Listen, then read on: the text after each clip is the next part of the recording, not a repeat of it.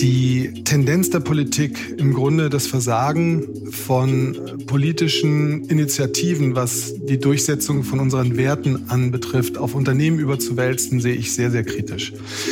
Und dazu muss ich sagen, dass wir aufpassen müssen, denn auf der Welt gibt es nicht nur äh, Handelspartner, die mit unseren Werten übereinstimmen, sondern da gibt es auch eine ganze Reihe von Ländern, die nun mal diametral entgegengesetzt sind.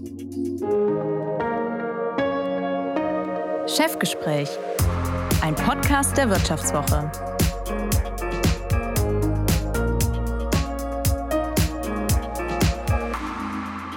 Mein heutiger Gast im Chefgespräch, ein promovierter Kaufmann, führt nicht nur seit 2011 in Berlin den Großhandel Oskar Böttcher, sondern seit 2021 als Präsident auch den Bundesverband Großhandel, Außenhandel, Dienstleistung, kurz BGA.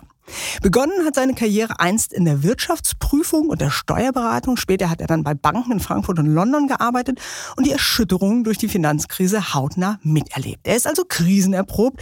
Sein Glauben daran aber, dass der wirtschaftliche Austausch eine Gesellschaft zum Besseren verändert, den Glauben also an die Maxime Wandel durch Handel, den hat er auch in der jüngsten Krise nicht eingebüßt.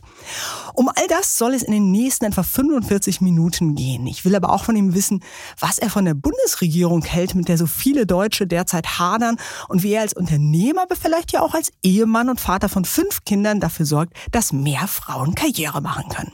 Und damit herzlich willkommen, Dirk Jandura. Schönen guten Tag, freue mich hier zu sein. Hey Nura, Sie leben mit Ihrer Familie in Berlin, wo gerade die Schulferien begonnen haben und vor der Ferienzeit gibt's ja bekanntlich Zeugnisse. Sie haben selbst, ich habe es eben gesagt, fünf Kinder, vier Jungs, ein Mädchen, so zwischen 10 und 18 Jahren. Wie zufrieden waren Sie denn mit den Noten, die die nach Hause gebracht haben?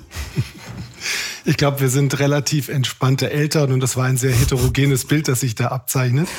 Ähm, meine Tochter oder unsere Tochter besser gesagt ist äh, eine sehr fleißige Schülerin und mein, unser jüngster Sohn auch. Und bei den anderen zeigen sich natürlich schon gewisse Auswirkungen der Pubertät und da darf man das mit den Noten nicht ganz so genau nehmen. Aber im Großen und Ganzen bin ich eigentlich sehr, sehr zufrieden.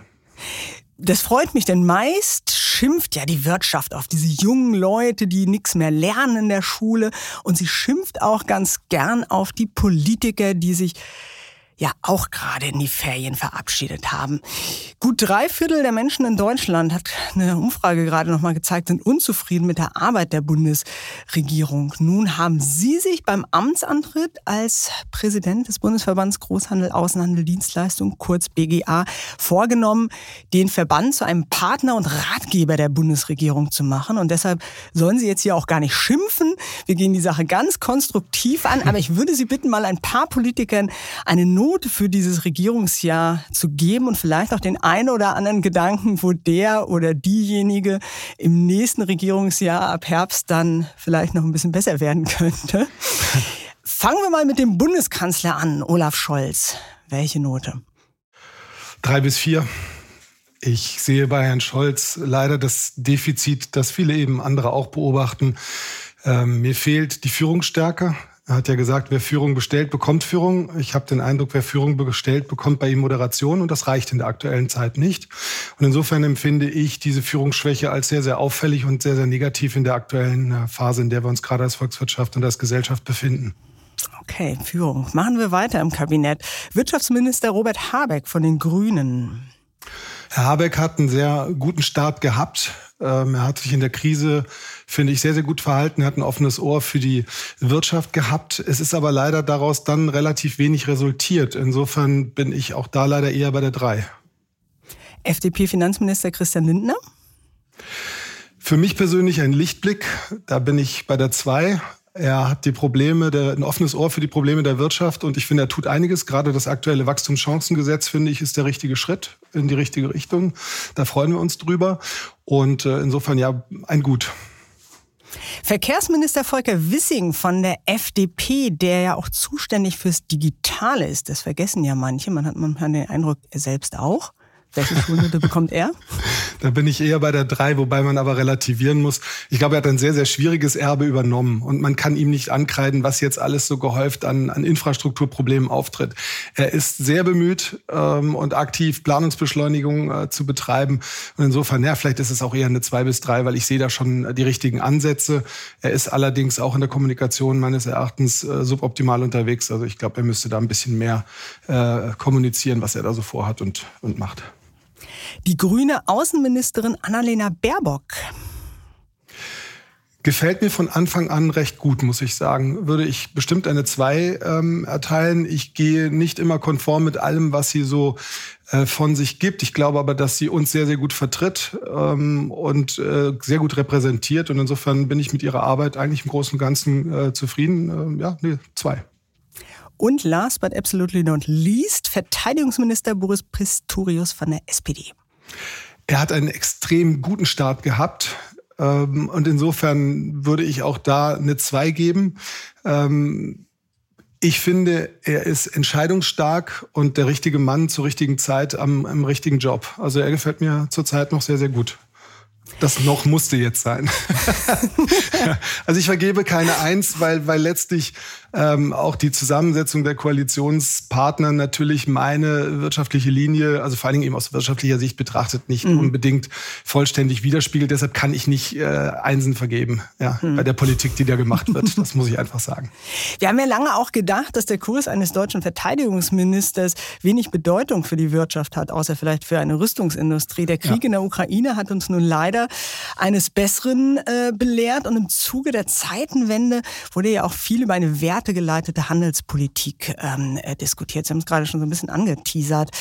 Ähm, also darüber, dass wir auch in unserer Art des Wirtschaftens stärker auf faire, soziale, ökologische, menschenrechtliche Standards achten müssten.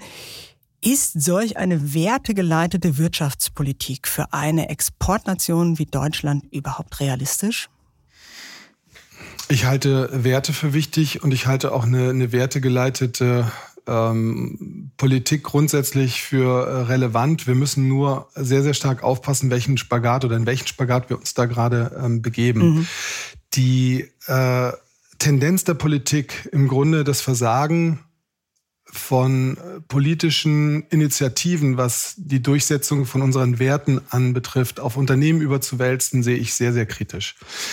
Und dazu muss ich sagen, dass wir aufpassen müssen, denn äh, auf der Welt gibt es nicht nur äh, Handelspartner, die ähm, mit unseren Werten übereinstimmen sondern da gibt es auch eine ganze Reihe von Ländern, die nun mal diametral entgegengesetzt sind. Und wenn wir uns jetzt nun die Chancen benehmen würden, mit diesen Ländern weiter Handel zu betreiben, auch den Dialog zu betreiben, mhm. wo würde das hinführen? Also was ist einfach die Alternative, wenn wir nun den Handel stoppen? Ähm, ich glaube, in den vergangenen 30 Jahren haben Millionen von Menschen ähm, in den ärmsten Regionen der Welt äh, Hunger, Not und, und Elend äh, durch den Handel eigentlich ähm, vermieden. Also da ist eine ganze Menge passiert und ich möchte eigentlich davor warnen, dass wir uns das jetzt äh, kaputt reden. Aber was man auch sagen muss, Wandel durch Handel dauert, bis das in den Köpfen mhm. ankommt. Aber dass da etwas passiert in den Köpfen, ähm, ich glaube, da, das ist, ist, ist Zweifels, äh, da besteht kein Zweifel. Hm. Benennen wir vielleicht mal den Elefanten im Raum. Zumindest ähm, habe ich Ihre Worte jetzt so interpretiert. China, ein Land, was äh, unsere Gesellschaftsordnung ähm, auf politischer Linie in vielen Punkten sicherlich, wie Sie sagten, diametral gegenübersteht und von dem wir doch eben wirtschaftlich sehr, sehr abhängig sind. Gerade hat die Bundesregierung ähm, ähm, die China-Strategie beschlossen, verabschiedet. Äh, sie hat auch im Vorfeld schon betont, sie wolle keine Abkopplung, sondern eher eine Risikominimierung. Für mich klingt das ein wenig wie wasch mir den Pelz, aber mach mich nicht nass. Haben Sie eine klarere Vorstellung, wie das jetzt genau aussehen könnte oder aussehen sollte? Ich darf sagen, dass ich froh bin, dass die Regierung ähm, die China-Strategie oder sich auf eine China-Strategie einigen konnte zunächst mal. Ähm, das empfinde ich schon mal als ein, ein guter, ein wichtiger Schritt, denn vorher hatten wir ja gar keine. Da gab es ja eine nationale Sicherheitsstrategie, in deren Rahmen so ein bisschen was diskutiert wurde. Aber um da einmal kurz äh, schon äh, einzuhaken und den Optimismus so ein bisschen zu dämmen, ist das nicht total traurig, dass wir inzwischen schon zufrieden sind, wenn sich die Regierung mal einigt? Ja, also Sie haben natürlich an der Stelle mit dem Einwurf völlig, völlig recht. Die Regierung diskutiert zu viel. Ähm, es ist zu viel Klein-Klein. Vieles wird eskaliert und erst in der letzten Sekunde auf den kleinsten Nenner gebracht, dann entschieden. Also die Kritik teile ich absolut an der Regierung. Das ist auch der Grund für die schlechten Noten vorhin. Mhm. Ähm, aber zurück, zurück zu China. Also der Umgang mit China ist natürlich sehr, sehr schwierig. Sie haben es schon angesprochen. China hat ähm, einen Anteil an unserem Außenhandel, wenn man jetzt Export und Importe zusammenrechnet, ähm, von 10 Prozent knapp. Ähm, China ist unser wichtigster Partner, was die Importe angeht. Also wir beziehen sehr, sehr viele Vorprodukte, aber eben auch Rohstoffe. Und da ist die Abhängigkeit viel, viel größer als bei den Vorprodukten aus China. Und ähm, China ist, äh, wir sind, glaube ich, an Nummer acht in, in China. Das heißt also, das ist mhm. natürlich jetzt auch nicht auf Augenhöhe, dieses mhm. Verhältnis. Trotzdem sind wir ein wichtiger Partner. Und ich glaube, generell ist der Westen für, für China ein sehr, sehr wichtiger Partner. Und insofern ist es natürlich ein Abwägen und ein Spagat. Und ich kann sagen, was ich will, ich kann nicht drum rumreden. Wir haben eine Außenhandelsquote, die liegt bei 90 Prozent. Also das ist das Verhältnis von Ex- und Importen zum, zum Bruttoinlandsprodukt. Das heißt, jeder äh, vierte Arbeitsplatz ungefähr hängt vom, vom Export ab in Deutschland.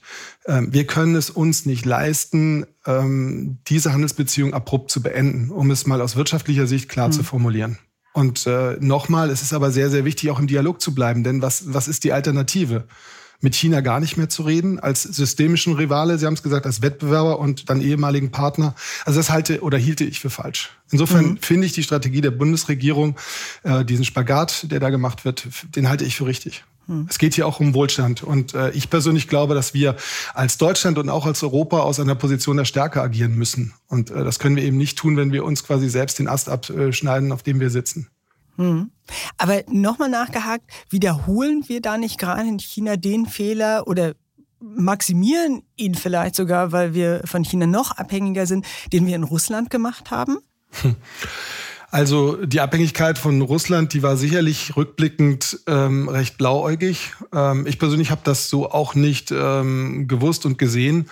Was China angeht, glaube ich, dass die Unternehmen inzwischen sehr, sehr viel aufmerksamer sind und eine, eine ganz mhm. große, ein ganz großes Bewusstsein haben für das Risiko, das aus diesen intensiven Handelsbeziehungen entsteht. Man muss hier einfach nur der Wirtschaft Zeit geben. Wir können diese Lieferketten, die doch sehr, sehr stark aufeinander abgestimmt sind, nicht innerhalb von wenigen Monaten ähm, ändern. Und deshalb deshalb glaube ich einfach oder bin überzeugt davon, um es so auszudrücken, dass die Unternehmen schon Maßnahmen ergriffen haben, um, um das zu ändern und mhm. die Lieferketten zu diversifizieren. Wir müssen aber auch sagen, wenn ich das gleich noch ausführen darf, wir brauchen da auch ein bisschen Hilfe von der Politik. Wir brauchen natürlich Freihandelsabkommen. Und das kann mhm. eben nicht sein, dass diese über 20, 30 Jahre lang verhandelt werden und man kommt immer auf neue Ideen, ohne dann wirklich auch mal ähm, zum Abschluss zu kommen. Und wenn wir nicht mal mit Partnern wie Neuseeland oder Kanada Abkommen schließen können, dann weiß ich auch ehrlich gesagt nicht mehr, ähm, wer da noch in Frage kommt weltweit. Mhm. Also das ist auch eine klare äh, Botschaft an die Politik. Da, da muss eigentlich mehr passieren. Hm. Jetzt haben Sie es gerade schon angesprochen, die Lieferketten, ähm, und wir alle konnten das in den vergangenen Monaten beobachten, äh, dieses Chaos, ähm, was in den Unternehmen zu managen war, ähm, wie schwierig es war, auch kurz während Corona vor allen Dingen kurzfristig, jetzt haben Sie es angesprochen, eben strategisch, eben auch langfristig diese Lieferketten ähm, vielfältiger äh, zu machen, ähm, resilienter zu machen. Sie führen selbst einen Elektrogroßhandel, das Unternehmen Oskar Böttcher. Sie haben mal erzählt, Sie fliegen ähm, mit diesem Unternehmen Beziehungen zu rund 1000 Lieferanten, etwa 200 davon sehr enge Beziehungen. Einige bestellen für mehrere Millionen im Jahr, andere für ein paar hundert Euro. Wie im Alltag spüren Sie dieses Lieferkettenchaos derzeit? Wir haben es während der Corona-Zeit ähm, ganz dramatisch gespürt. Wir hatten zum Teil ähm, Engpässe, dass wir einzelne Produkte aus dem Sortiment, aus dem Sortiment nehmen mussten und auch während ähm, zu Anfang der, der Ukraine-Krise, des, des äh, russischen Angriffskrieges, ähm, gab es bei Aluminiumprodukten starke Probleme, so dass wir hier ähm, Lampenmasten aus dem Programm nehmen mussten. Und insgesamt habe ich persönlich sowas weder für möglich gehalten, ähm, noch jemals ansatzweise nur erlebt, dass es wirklich solche Engpässe gab und wir auch durch die Lieferkette hindurch eigentlich gar nicht mehr wussten, ähm, wie viel Ware wir wann bekommen würden. Statt Paletten mhm. wurden uns plötzlich Päckchen geschickt und ähm, das hat natürlich auch die Logistik vor große Herausforderungen gestellt. Wenn mhm. Sie gewohnt sind, LKW-weise abzufertigen und plötzlich bekommen Sie alles mit einem Paketdienst in, in kleinen Einheiten, die nicht mal mehr dann zusammen ähm, versandt wurden, müssen sich alles zusammensuchen. Also die Auswirkungen, die waren dramatisch und es hat sehr, sehr lange gedauert, bis das wieder halbwegs in, intakt kam. Und zu Ende des vierten Quartals hatten wir dann eine Situation, dass plötzlich alle gleichzeitig wieder liefern konnten, warum auch mhm. immer, und wir nun das Lager voll hatten. Dies mhm. parallel mit steigenden Zinsen. Das heißt, ähm, die Lagerkosten sind natürlich dann auch immens. Und ähm, so dass das jetzt im ersten Quartal auch dazu geführt hat, dass. Dieses viele, Jahres dann, ja. Dieses also das, Jahres, das war so genau, die Situation ja, genau. Ende vergangen ist und jetzt, genau. Genau, ja, ja. Ich will, ich will nur ein bisschen skizzieren, wohin mhm. das, das führt. Also zunächst mhm, zu vollen. Lagern, weil wir alle viel mhm. zu viel bestellt haben, sehenden Auges und dann eben im ersten Quartal plötzlich äh, die Lager sehr voll hatten und dann haben wir aufgehört zu bestellen, weil sich natürlich so ein bisschen die Stimmung eindüsterte. Mhm. Und das wiederum hat bei der Industrie dazu geführt, äh, wenn der Großhandel ein volles Lager hat und keiner mehr bestellt, ähm, das ging bis in Richtung Kurzarbeit mit, mit Einbrüchen bis zu 20, 30 Prozent. Also mhm. ähm, das sind eben dann wieder die negativen Effekte, wenn zu viel geordert wird und diese Lieferkette komplett aus dem Tritt kommt und nicht mehr dieses Just in Time. Wir mhm. waren nie Just in Time, wir hatten aber wir hatten Puffer, aber eben es war schon verglichen mit heute Just in Time und äh, das ist komplett aus dem Tritt gekommen und das wirft dann eben alles und die sämtliche Planung bis zum Hersteller ähm, komplett äh, aus der Spur. Und mhm. das war das ist schon äh, immer noch spürbar im System, keine Frage. Hm. Sie haben das gerade sehr anschaulich ähm, äh, äh, deutlich gemacht, dieses Chaos. Wie haben Sie gegengesteuert? Wie, wie beugen Sie auch ja jetzt noch vor? Wie bauen Sie um? Hätten Sie da vielleicht auch mal vielleicht ein Beispiel dafür? Zunächst äh, möchte ich eins vorausschicken. Wir haben eine äh, große Lektion gelernt. Ähm, wir haben ja im Großhandel in manchen Branchen alle dieselben Lieferanten und die gleichen Produkte. Das bedeutet, wir sind schon ein Stück weit austauschbar. Das ist jetzt keine große Weisheit, sondern ähm, wenn man da von außen drauf sieht, merkt man das schon. Das bedeutet aber, solange alle Waren verfügbar haben, kann man sich den Großhandel aussuchen. Da geht's nach Kreditlinien, nach Zuverlässigkeit, nach allen möglichen Kriterien. Wer ist der Netteste, mhm. wer hat am meisten Stil, so. Mhm. Ähm, wenn dann aber plötzlich keine Ware mehr verfügbar ist, dann ist es völlig egal. Dann gehen Sie zu dem, der noch Ware hat. Das heißt, da sind auch Kundenbeziehungen komplett aufgebrochen und wir mussten auch mhm. gucken, dass wir Kunden wieder mhm. zurückbekommen. Mhm. Das ist der Grund gewesen, warum alle bestellt haben, weil alle gemerkt haben, wenn ich keine Ware habe, ist der Kunde weg. Also das mal mhm. vorausgeschickt. Mhm. Sodass wir sehenden Auges in diese Probleme reingelaufen sind. Natürlich haben wir mit der Geschäftsleitung darüber diskutiert, macht das jetzt Sinn, so viel zu bestellen? Aber auf der Lieferantenseite konnte uns ja auch keine Auskunft geben, wann wie viel wieder da sein werden würde. Mhm. Was haben wir gemacht? Wir haben natürlich versucht, relativ äh, früh gegenzusteuern. Wir haben ähm, zum Teil auch dann Sonderaktionen äh, gemacht und versucht, äh, Teile des Lagers wieder zu befreien. Aber im Grunde muss man sagen, ähm, wir ziehen das jetzt halt durch mit der Ware. Wir haben halt eine etwas längere Vorratsreichweite und im Moment muss man einfach auch sagen, die, äh, die Konjunktur im baunahen Bereich, ähm, was Elektro angeht, die ist noch relativ gut, weil mhm. es natürlich auch viele Modernisierungen gibt, Reparaturen, das ist nicht alles vom Neubau abhängig, sodass wir da im Moment eigentlich noch nicht alarmiert sind. Mhm. Erst die Pandemie, dann der Krieg, die Energiekrise, Inflation und unter all dem schlägt dann auch immer noch der stete Beat der Klimakrise. Wir haben das am den außergewöhnlich heißen Tagen ähm, in dieser Woche alle wieder zu spüren bekommen. Wie haben Sie ganz persönlich in den vergangenen Monaten den Optimismus bewahrt? Als äh, Unternehmer ist man im Grunde in der, in der Grundeinstellung positiv. Insofern irritiert mich die Frage, weil ähm, Nein, also ich bin, ich bin ein, ein, ich analysiere gerne wirtschaftliche Zusammenhänge und insofern habe ich mir natürlich sehr, sehr früh Sorgen äh, gemacht und, mhm. und war auch wirklich alarmiert, weil ich dachte, diese Krise wird bei uns auch schnell ankommen. Aber wie ich schon gesagt mhm. hatte, es sieht im Moment eigentlich noch nicht so dramatisch aus. Und ich glaube einfach auch an die Anpassungsfähigkeit der deutschen Wirtschaft, an die Kreativität, mhm. an den Ideenreichtum. Und insofern sage ich, ja, das ist ein Tief, da müssen wir jetzt mal durch Und wir müssen mhm. ehrlich sein, im Moment so tief ist es gar nicht. Aber ich habe auch den Eindruck, die Stimmung ist besser als die Lage, wenn man sich mhm. die Indikatoren zum Teil anguckt. Mhm. Hm, so, ich glaube einfach, wir brauchen jetzt etwas Geduld. Und ähm, das wird schon wieder. Aber wir können das jetzt auch nicht beschleunigen. Diese Anpassungsprozesse, die haben ja viel damit zu tun, dass der Hauptkonjunkturtreiber, die Zinsen, weltweit gerade in einem atemberaubenden Tempo steigen und dadurch viele Projekte einfach nicht mehr interessant sind, ähm, von abgebrochen werden, gerade in der Bauwirtschaft. Und diese Prozesse, da müssen wir jetzt durch. Wir sind ja nicht auf einem Zinsniveau, das historisch besonders hoch ist sondern wir sind nur sehr schnell dahin gekommen. Und mhm. das dauert eben jetzt alles, bis sich Wirtschaftssubjekte anpassen. Und äh, nochmal, wir brauchen da einfach Geduld. Und deshalb verliere ich meinen Optimismus auch nicht. Das ist jetzt eine temporäre Delle, da müssen wir alle durch.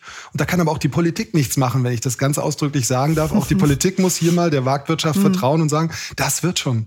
Mhm. Ja, also nicht Geld verteilen, Steuern versuchen, sondern einfach mal Geduld haben. Wir mhm. kriegen das hin. Das ist definitiv ein optimistisches äh, Signal von einem Unternehmer.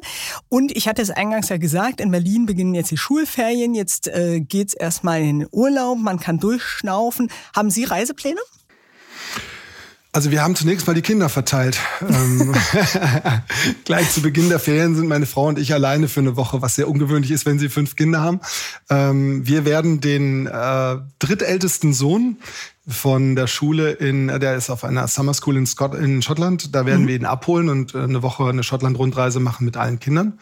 Das sind aber die einzigen Reisepläne. Wir bleiben immer eigentlich hier im Sommer in Berlin. Das hat sich bewährt. Hier gibt's ja viele Seen und es ist eigentlich sehr, sehr schön, der Sommer hier. Stimmt, auch sehr schön. Als jemand, der den Außenhandel vertritt, reisen Sie natürlich nicht nur privat, sondern auch dienstlich. Ja. Und ich würde um die Eindrücke, die Sie eben als jemand, der viel rumkommt in der Welt, ganz gern mit unseren Zuhörern und Zuhörern ein bisschen teilen und so auf der ähm, Halbzeit dieses Podcasts mal eine kleine Lockerungsübung mit Ihnen machen. Auch da einmal durchatmen. Ich nenne Ihnen jeweils eine Sache, die unser aller Leben reicher macht. Und Sie nennen mir dazu das Land, das dazu aus Ihrer Sicht am besten passt? Ach du gute Güte. Oh. Ganz spontan. Ja? Ganz okay. spontan, was Ihnen in den Sinn kommt. Einfach sagen. Wo kann man denn am besten essen? Österreich. Okay, damit hätte ich es nicht gekriegt. Ich, hatte auf Sie Italien. Frankreich oder Italien. genau. Ja, das ah, ich so, nein, aber, nein, aber ich stimme Ihnen zu. Ich stimme Ihnen zu. Wo kann man am besten trinken? Wenn ich jetzt nochmal Österreich sage, wird es sehr, sehr langweilig. Ich trinke gerne grüne Feldliner. Also eigentlich, okay. ähm, ehrlich gesagt, in Deutschland, ich mag Kaiserstühler Weine sehr, sehr gerne, vor allem Grauburgunder.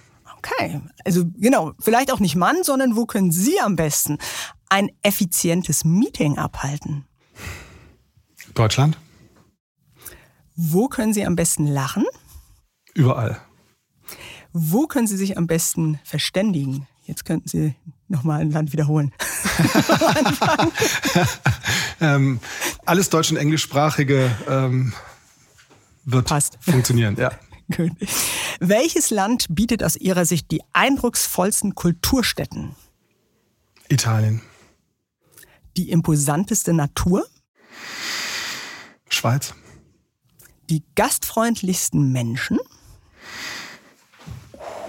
gastfreundlichsten Menschen. Frankreich. Welches Land schätzen Sie persönlich für seine Verlässlichkeit? Das sind wirklich schwierige Fragen. Die Schweiz. Es kommen nur noch zwei. naja, aber trotzdem die Schweiz. Welches Land schätzen Sie für die unkompliziertesten Zollbestimmungen? Die EU. Und welches Land schätzen Sie fürs Wetter? Italien, Norditalien. Ich finde es tatsächlich auch ganz interessant, dass Sie eigentlich, ich meine, ausnahmslos europäische Länder ähm, äh, genannt haben. Aber ich finde es tatsächlich auch irgendwie ganz schön, weil es ja auch zeigt, wie wohl Sie sich hier fühlen. Und äh, Sie haben es ja eben auch schon angedeutet. Ne? Wir können ja auch viele der globalen Krisen gar nicht allein als Deutschland lösen, sondern ja, sind ja durchaus auf, auf Europa angewiesen. Also wie europäisch fühlen Sie sich? Denn oder war das jetzt Zufall? Also ich habe früher auf die Frage, äh, nein, es ist, ich glaube, es ist definitiv kein ähm, Zufall. Ich habe da schon äh, schon jetzt weiter gedacht, aber letztlich sind das die Länder, die mir nahestehen. Ich habe früher auf die Frage, wo ich herkomme, gerne geantwortet aus Europa, hm. einfach um die Verwirrung auf amerikanischen Gesichtern zu sehen. Und ähm, das, äh, da, ich glaube, ich bin wirklich ein sehr überzeugter Europäer. Ich habe sehr, sehr früh, äh, bin ich von meinen Eltern in der deutsch-französischen Freundschaft in Anführungszeichen untergebracht worden, also mhm. im, im, Jugendaustausch. Und ich habe äh, sehr, sehr früh Französisch sehr gut gesprochen, eigentlich besser als Englisch eine ganze Zeit. Also insofern, ich bin, ich bin Europäer, überzeugter Europäer. Und äh, ja, Punkt. Das ist vielleicht der Grund, warum ich da auch sehr einen starken Fokus auf Europa habe. Aber die Fragen waren für mich jetzt auch wirklich so, äh, ja, da, da bote ich jetzt Europa als, Antwort, als Antwort an. genau, ich finde auch aber, hier. wenn ich das noch sagen darf, was, was Europa angeht, ich glaube, Europa ähm, regelt im Kleinen viel zu viel und, und ist im Großen zu schwach. Ich würde mir ein stärkeres mhm. Europa wünschen in, in vielerlei Hinsicht und jetzt nicht nur Verteidigung, sondern einfach im Auftritt auch ähm, als ähm, globale Macht im positiven Sinne. Mhm. Und ähm, wie gesagt, aber was man von Europa immer mitnimmt, ist eigentlich der Versuch, alles irgendwie überzuregulieren, ob sie jetzt die europäische Due Diligence-Richtlinie nehmen ähm, oder was auch immer aus Europa kommt. Ähm, und dadurch kommt so ein relativ negatives mhm. Grundgefühl ähm, rein, wenn es um Europa geht. Das ist eigentlich sehr, sehr schade. Mhm. Europa ist viel besser als der Ruf. Absolut. Sie waren lange, wechseln wir mal von den weiten Welten ja. wieder zurück in, ähm, ins beschauliche Deutschland. Sie waren lange, und das ja auch nicht nur in Deutschland, Sie waren lange im Bankensektor, ähm, unter anderem bei der Commerzbank und der Deutschen Pfandbriefbank AG. Und 2011, da waren Sie Ende 30, kam dann der Wechsel zu einem Elektrogroßhandel. Das ist jetzt nicht der naheliegendste Weg für einen Banker, dachte ich mir zumindest. Wie kam's? Ich möchte vorausschicken, dass ich eigentlich ähm, von Anfang an gerne in die Rolle eines Finanzgeschäftsführers oder Finanzvorstands in der Wirtschaft äh, schlüpfen wollte und für mhm. mich ähm, eigentlich ähm, der Ausflug in die Bankenwelt eher so eine Erfahrungssammlung sein sollte, mal ganz ursprünglich. Mhm. Dann bin ich hängen geblieben, weil es einfach unglaublich spannend war. Ähm, und ich habe sehr international arbeiten dürfen. Äh, vor allen Dingen von London aus haben wir viel Emerging Markets betreut. Ähm, und es ist eine ganz einfache Geschichte. Ich habe in die Familie eingeheiratet und ähm, man hat mich dann als von der Ausbildung her geeignet und vom Alter her Senior genug äh, empfunden, um mich zu fragen, ob ich mir das vorstellen könnte. Und das war für mich eine relativ einfache Entscheidung damals. Sie haben ja schon gesagt, das war auch gerade zu Zeiten der Finanzkrise mhm. und ich wollte ohnehin immer wechseln. Das hatte sich mhm. nie so ergeben und also dass für mich das eigentlich keine große Frage war. Ich war kurz einmal in Berlin, habe mir das angeguckt. Ich war in der Logistik, habe gesehen, anstatt Ordner zu füllen, werden da wirklich realwirtschaftliche Vorgänge betreut. Ich war von Anfang an begeistert und, und äh, das war für mich überhaupt gar keine Frage. Ich habe es auch nie bereut. Es gab äh, schlechte Tage, anstrengende Tage, aber es gab nie einen Tag, wo ich gesagt habe, hättest du mal nicht. Also mhm. Aber es ist schon ziemlicher, weil Sie jetzt auch gerade sagten, ne? Also ich stelle mir jetzt vor, so als, als Banker, da sitzt man ja doch schon viel über Papier, das ist alles sehr ja. abstrakt und dann stehen Sie plötzlich ja, in so einem Großlager und können das alles anfassen. Exakt, aber ich glaube, was, was ja. hilft aus der Erfahrung, ähm, ich habe ja sehr, sehr transaktionsbezogen gearbeitet, ist natürlich der unbedingte Wille, Dinge fertig zu bringen. Ja? Also mhm. in Transaktionen zu denken mhm. und Dinge mhm. abzuschließen. Also das lernt man, glaube ich, schon bei Banken und bei Wirtschaftsprüfungen immer mit, mit einer äh, Tight Time Schedule. Also da habe ich schon viel mitgenommen. Und ich hatte vorher, das muss ich offen sagen, sehr, sehr große Sorge, dass diese interessanten Projekte, die ich weltweit hatte, ähm, ja, ich habe ja ein nettes Kreditvolumen damals betreut von Infrastruktur Strukturkrediten und äh, das waren immer wieder alle, äh, alle zwei, drei Wochen kam ein neues Projekt rein. Ich hatte gedacht, das könnte ganz schön langweilig werden, wenn du plötzlich in Berlin sitzt, ähm, in so einem mittelständischen Unternehmen. Mhm. Aber das ist jetzt mein Projekt. Das ist insofern, ohne zu untertreiben, wahrscheinlich ein bisschen mein Lebenswerk. Und ich empfand es überhaupt nicht langweilig. Im Gegenteil. Ich kann, ich habe den Luxus, langfristig denken zu dürfen. Also mhm. auch gener generationsübergreifend. Mhm. Ich, ich bin hier nicht unter Quartalsdenkenzwang, sondern ich kann mhm. wirklich die langfristige Perspektive einnehmen. Und die Kunst ist eher, sich nicht durch zu viel Analyse rausbringen zu lassen, wenn man Entscheidungen getroffen hat, sondern wirklich den, den Weg, den man als richtig richtig erkannt hat, zu gehen, unbeirrbar, ja, mit mhm. ruhiger Hand eben auch zu führen. Mhm. Mhm. Und das macht äh, irrsinnig viel Spaß, das Gedeihen zu sehen.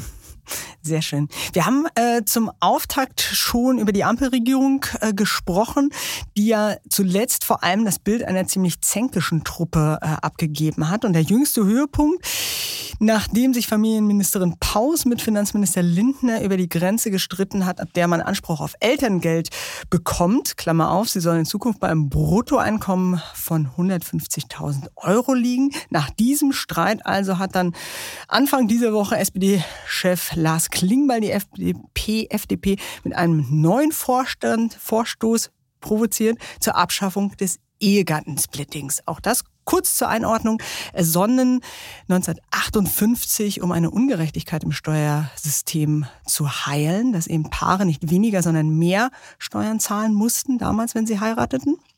Der Splitting-Vorteil allerdings wächst mit dem Gehaltsunterschied. Verdienen beide Partner gleich viel, haben sie deshalb nichts davon. Mehr zu arbeiten und mehr zu verdienen ist für den Partner mit dem kleineren Einkommen, und das ist ja meistens die Frau, daher oft nur mäßig attraktiv. Hat Sie persönlich die Emotionalität der Debatte über Elterngeld und Ehegattensplitting überrascht? Ja, ich kann schon sagen, dass ich, dass die, die Wucht der ähm, der Reaktion hat mich überrascht und auch die unmittelbar, der unmittelbare Beginn von Unterschriftensammlungen und, und all mhm. dies, das hat mich in der Tat ein bisschen äh, überrascht, ja. Das mhm. kann ich so sagen, ja. Warum? Nun, das deutsche Steuerrecht und die, die deutsche Gesellschaft fußte ja irgendwann mal auf der Familie als solches. Und insofern kann es ja nicht verwundern, dass es da auch Vorteile, äh, sage ich mal, auch steuerliche Vorteile mhm. gibt mhm. für, für die Familie. Nun ist die Familie als solches, als traditionelle äh, Keimzelle der Gesellschaft, in Anführungszeichen, durch ähm, vieles, was wir in der letzten Zeit gemacht haben, durch sehr viel Öffnung ähm, und Liberales, was, was jetzt äh, das, den Lebenswandel ähm, angeht, ja, etwas, äh, das ist etwas verschwommen. Und insofern finde ich, muss auch der Gesetzgeber das entsprechend dann, also wenn er A sagt, muss auch B sagen, muss er das auch in den steuerlichen Regelungen vermutlich entsprechend mhm. anpassen. Aber mhm. weiter will ich das eigentlich äh, gar nicht bewerten an der Stelle. Mhm. Aber das heißt, ich versuche es jetzt trotzdem nochmal, sind denn Ehegattensplitting und Elterngeld in der jetzigen Form zeitgemäß? Ich halte das Elterngeld eigentlich für eine sehr, sehr gute äh, mhm. Sache und für sinnvoll.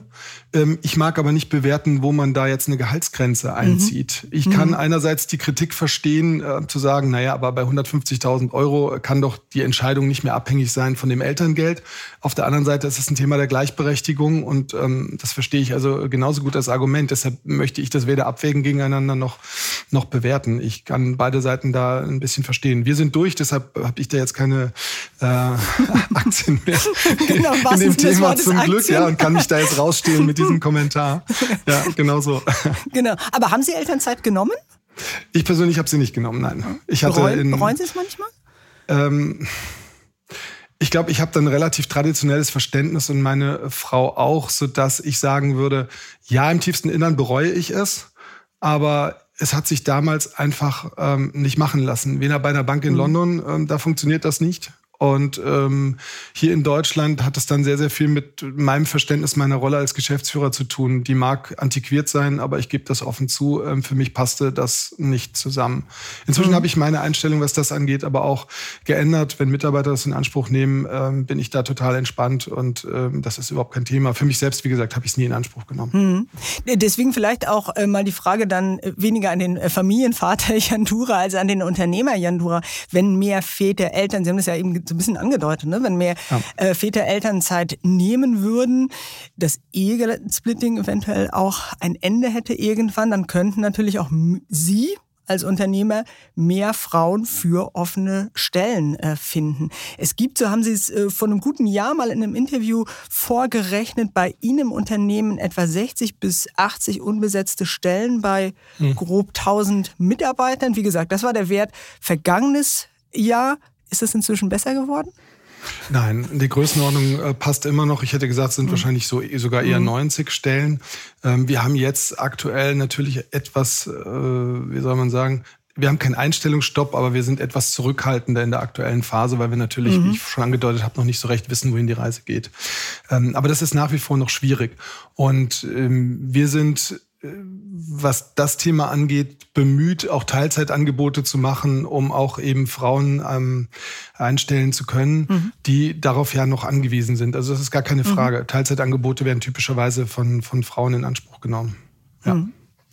Ähm vielleicht mal nachgefragt, Sie haben gesagt, so jetzt sind Sie ohnehin gerade in der aktuellen Phase ein bisschen ähm, vorsichtig, vorsichtiger, aber vielleicht auch das, was Sie aus dem Austausch mit den äh, Unternehmen im Verband mitnehmen, wie drängend ist das Thema Fachkräftemangel und wie kreativ werden die Unternehmen da, um eben die vielen offenen Stellen mhm. nachzubesetzen? Also ich kann zum einen sagen, die gesamte Lage am Arbeitsmarkt ähm, hat sich behutsam entspannt.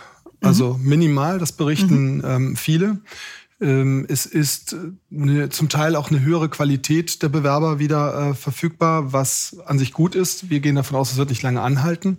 Durch alle Branchen mhm. weg im Großhandel, Außenhandel, auch in den Dienstleistungen wird aber berichtet, dass der Fachkräftemangel eklatant ist. Und äh, wir reden aber nicht nur über Fachkräfte, möchte ich ganz eindeutig ähm, sagen, sondern auch über Arbeitskräfte. Mhm. Also es geht mhm. genauso um die ähm, um einfache Tätigkeiten. Auch auch da fehlen uns ähm, Menschen. Und was tun wir, um da Abhilfe zu schaffen? Wir haben natürlich Maßnahmen ergriffen, wie wir uns als attraktiven Arbeitgeber präsentieren können. Also wir sind da in Social Media präsenter, wir posten mehr, wir haben Videos äh, gemacht, die uns darstellen, möglichst authentisch. Und wir versuchen auch niederschwelliger zu werden, was die Bewerbung angeht. Das heißt, mhm. also wir versuchen nicht mehr von Leuten einen drei, vier, fünfseitigen Lebenslauf mhm. anzufordern, sondern im Grunde können sie bei uns per Sprachnachricht sich bewerben. Mhm. Ja, also mit wenigen Fragen, die dann mhm. abgefragt werden. Mhm. Da gibt es so, so also wie, Stichwort ist tatsächlich niederschwellig. Ähm, das funktioniert auch, wird auch angenommen. Ähm, da muss man mit der Zeit geben. Und wir lassen uns da einiges einfallen. Wir machen in, in S-Bahn-Waggons zum Beispiel ähm, Werbung. Wir gehen in Schulen. Also wenn wir, wir kreieren richtige Ausbildungskampagnen ähm, mit äh, der, der Marketingabteilung im, im Lead. Also wir, wir geben unglaublich viel Zeit und, und Geld inzwischen für all diese Themen aus. Hm. Und Sie haben auch, ähm, um Stellen im Unternehmen besser besetzen zu können, die Arbeitssprache beispielsweise in der Softwareentwicklung von Deutsch auf Englisch umgestellt, um hm. eben auch einfach äh, mehr Bewerber ansprechen zu können. Wie haben denn die deutschsprachigen Kollegen darauf reagiert? Ja, das ist im, im deutschen Mittelstand ist Englisch natürlich nicht die Arbeitssprache und insofern gab es da am Anfang schon ein bisschen Vorbehalte. Das funktioniert aber hervorragend, mhm. das muss man einfach sagen. Aber aller Anfang ist schwierig und äh, wenn Sie aber Entwickler haben, die zum Teil in äh, Madrid sitzen oder äh, Koordinatoren, Digitalkoordinatoren, die aus Österreich arbeiten, weil wir inzwischen natürlich flexibler geworden sind, weil das, was all das angeht, dann ähm, muss man eben den Weg finden, wie man auch kommunizieren kann. Und äh, es ist aber nicht ausschließlich Englisch. Also es ist eben mhm. auch Englisch, ja. Okay. Und, aber ich glaube, es ist, man kann Sprache jetzt nicht sagen 100 Prozent, mhm. sondern ähm, aber es ist jetzt akzeptiert, wo wir vorher gesagt hätten, wir stellen niemand ein, der nur Englisch äh, spricht. Inzwischen sagen wir, die Sprache ist jetzt kein Hindernis. Also Englisch und dann kommen wir klar, das geht. Mhm, mhm. Ja. Und nachdem Sie gerade skizziert haben, was Sie als Unternehmer machen, was viele Kollegen aus dem Verband ähm, tun, vielleicht nochmal so ein äh, Seitenblick auf die Unterstützung, die da aus der Politik kommt oder nicht kommt. Äh, die Bundesregierung hat vor kurzem auch das Fachkräfteeinwanderungsgesetz ähm, endlich verabschiedet. Sind Sie zufrieden?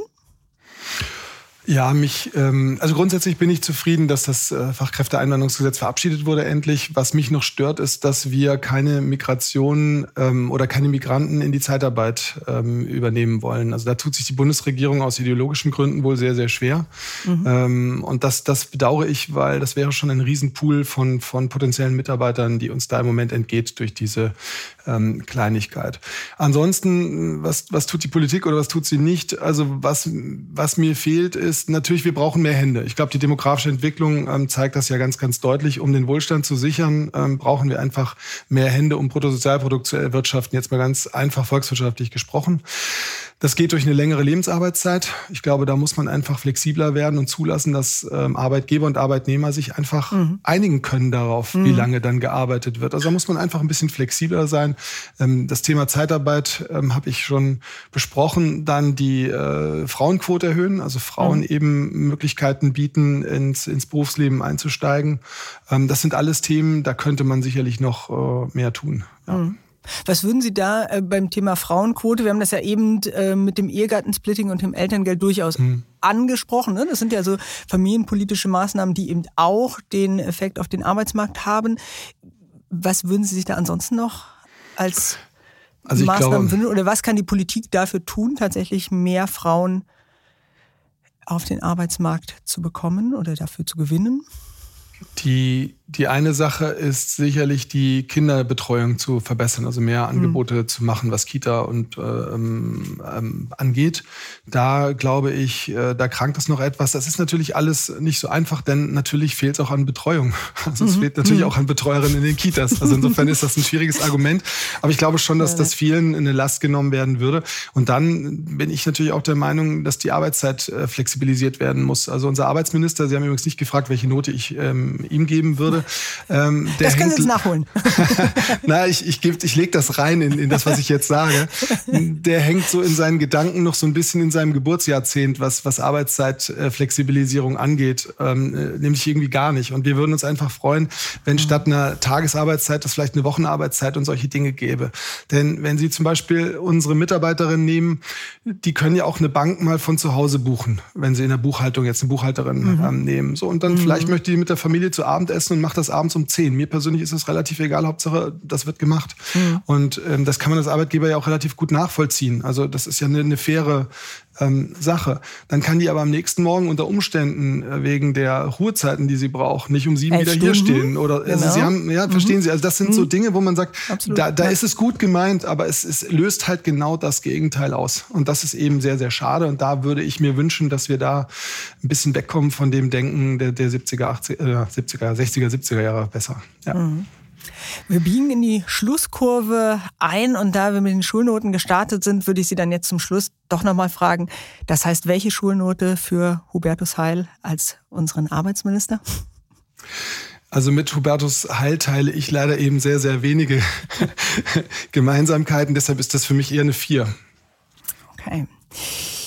Ja, herzlichen Dank, Herr Jandura. Ähm, genau, der Podcast kommt zum Ende, aber ganz zum Schluss haben Sie noch die Gelegenheit, eine Frage zu stellen. Es ist in diesem Podcast eben eine schöne Tradition, dass jeder Gast eine Frage für den nächsten Gast mitbringt und das wird Joyce Giesing sein. Sie ist Chefin des Haushaltsgeräteherstellers Severin. Was möchten Sie von ihr denn gern wissen?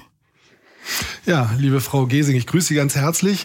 Ähm, wir hatten in meinem Podcast gerade auch das Thema äh, Gleichberechtigung ähm, und mich würde deshalb interessieren, bezogen auch auf Ihre Zielgruppen, wer kauft heute bei Severin eher Staubsauger und Küchenmaschinen? Sind es Männer oder Frauen? Und was hat sich vielleicht im Zeitablauf da geändert? Wie gehen Sie auf diese veränderten ähm, Zielgruppen ein? Ganz herzlichen Dank. Ähm, die Frage nehme ich sehr, sehr gerne mit, finde ich sehr ja. spannend. Und ich, Cum grano salis. genau.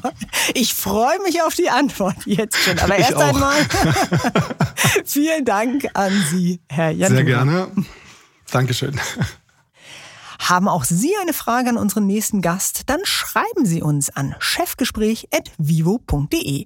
An diese Adresse können Sie auch gerne Feedback senden. Schreiben Sie uns, was Ihnen gefällt und was nicht ganz so gut, denn natürlich möchten wir immer besser werden. Wenn Ihnen das Chefgespräch gefällt, dann lassen Sie gerne auch eine positive Bewertung da. Und schauen Sie mal in unsere Show Notes. Für treue Hörer und Hörerinnen des Podcasts haben wir dort nämlich ein paar Angebote, damit Sie die Vivo digital wie auch gedruckt etwas günstiger lesen können.